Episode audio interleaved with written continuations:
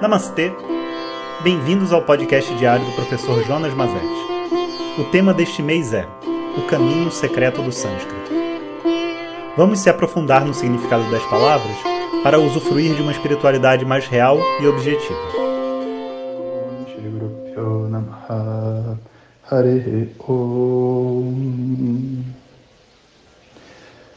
Bom dia pessoal, namastê. Então, continuando o nosso caminho aqui de descoberta do sânscrito, a gente vai é, pegar um assunto importante hoje. Na verdade, mais famoso do que importante, mas tem sua importância, que é essa palavra chamada Ekadashi. Então a gente escuta muito aí agora no mundo do yoga as pessoas falando Ekadashi, Ekadashi, Ekadashi. E Vamos ver um pouco sobre ela. Gente, Ekadashi é um número. Tipo, Eka é um, Dui dois, né? Trini três. E assim a gente vai indo em sânscrito.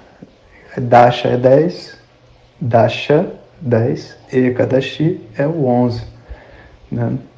Então, ah, quero fazer Ekadashi, como é que faz? Vê só, Ekadashi é uma coisa que está sendo hoje. Assim, estou sendo muito sincero, né? Porque o meu papel é esse. Não estou assim julgando, condenando, nem falando que é bom nem que é ruim. Estou explicando o que é.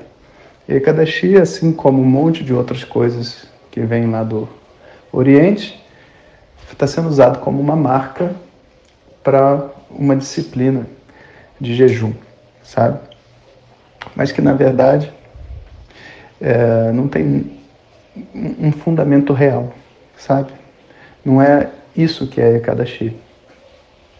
Ekadashi é a compreensão que o 11 primeiro dia, depois da lua nova ou da lua cheia, é um dia favorável a orações a Vishnu e a algumas práticas de ascese, dentre elas o jejum, mas também ficar sem falar também fazer parayana, repetição de alguns mantras. Né? Então é um dia lunar favorável. Existem outras coisas, outros parâmetros que são, em alguns casos, até mais importantes do que o dia lunar para você decidir quando você vai fazer alguma coisa, sabe?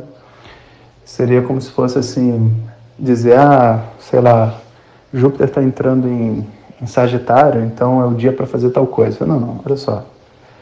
Qual é o mapa dessa pessoa?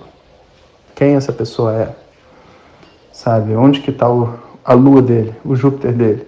Tem tantas perguntas a serem feitas para você poder chegar e dizer, então o que precisa ser feito é, sabe, nesse dia.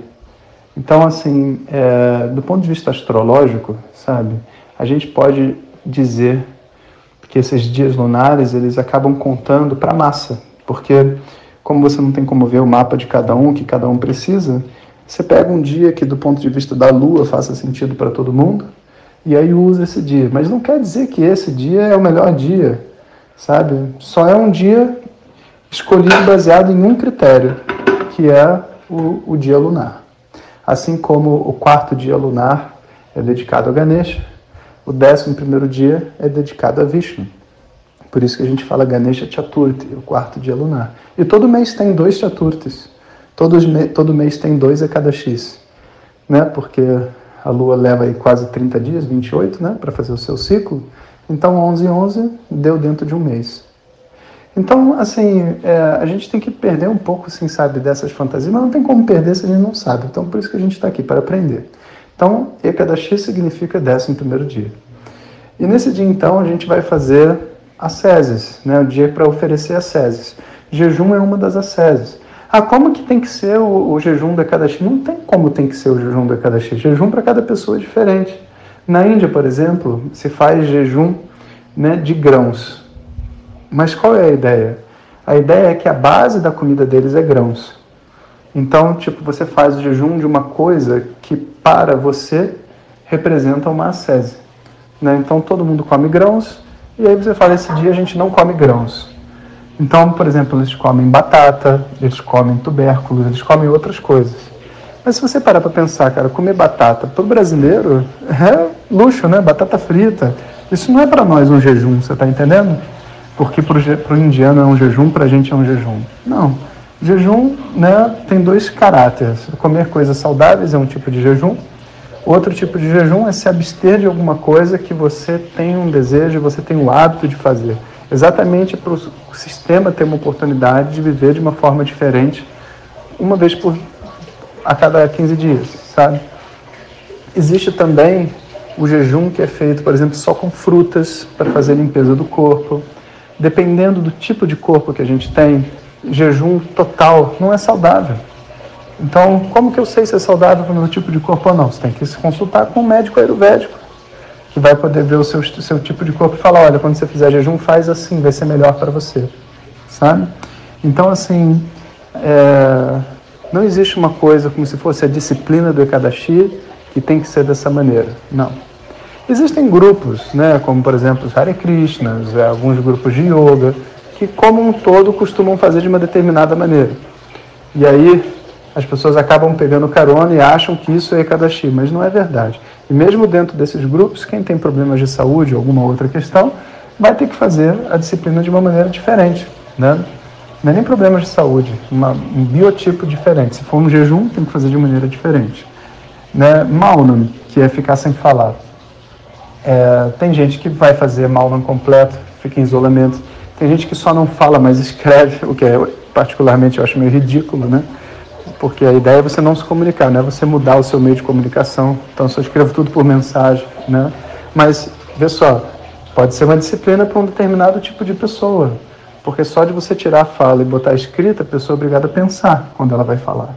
Ela não fala de uma maneira, sabe, obsessiva e perdida. E, e eu, não, eu não vou julgar. Pode ser que seja o que a pessoa precisa e é bom para ela, ótimo. Você está entendendo? Mas você não pode dizer que Maunam é não falar. Não.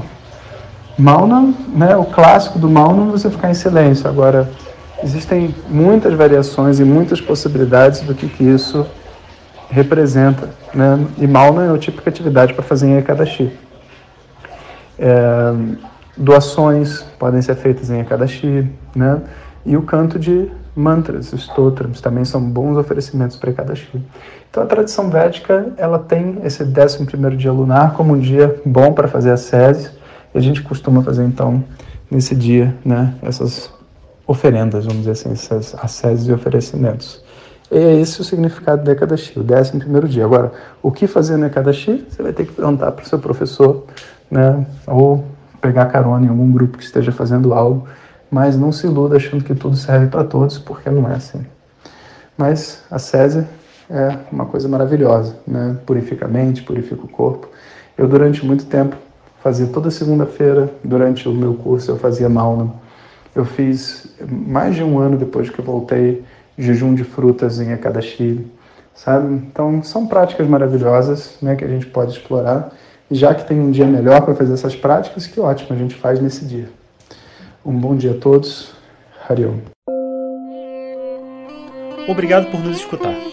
Saiba que através do nosso canal do Telegram, além dos podcasts e materiais extras, periodicamente recebemos perguntas diretas para o professor. Om Tat Sat.